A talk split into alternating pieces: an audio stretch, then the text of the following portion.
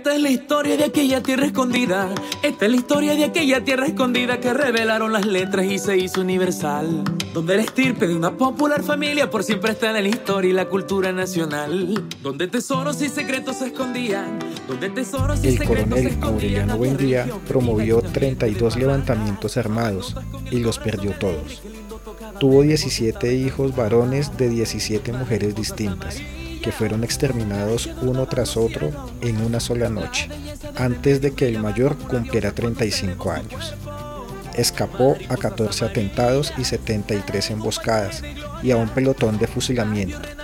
Sobrevivió a una carga de estricnina en el café que habría bastado para matar un caballo. Rechazó la orden del mérito que le otorgó el presidente de la República. Llegó a ser comandante general de las fuerzas revolucionarias con jurisdicción y mando de una frontera a la otra, y el hombre más temido por el gobierno, pero nunca permitió que le tomaran una fotografía. Declinó la pensión vitalicia que le ofrecieron después de la guerra y vivió hasta la vejez de los pescaditos de oro que fabricaba en su taller de Macondo.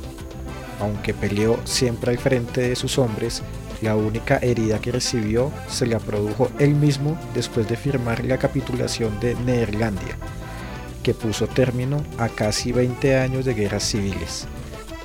Se disparó un tiro de pistola en el pecho y el proyectil le salió por la espalda sin lastimar ningún centro vital. Lo único que quedó de todo eso fue una calle con su nombre en Macondo. Sin embargo, según declaró pocos años antes de morir de viejo, ni siquiera eso esperaba la madrugada en que se fue con sus 21 hombres a reunirse con las fuerzas del general Victorio Medina. Condenaron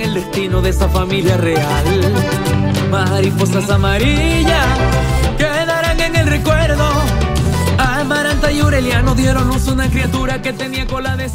Mariposas amarillas vuelan por Macondo, 40 años de un Nobel, es un proyecto de Biblioágora, ganador de la beca para el fortalecimiento de programas y servicios de bibliotecas comunitarias de la Secretaría de Cultura, Recreación y Deporte de Bogotá. En el pueblo de Macondo dibujaban con su aroma. Mariposas amarillas son, son las mariposas. En el pueblo de Macondo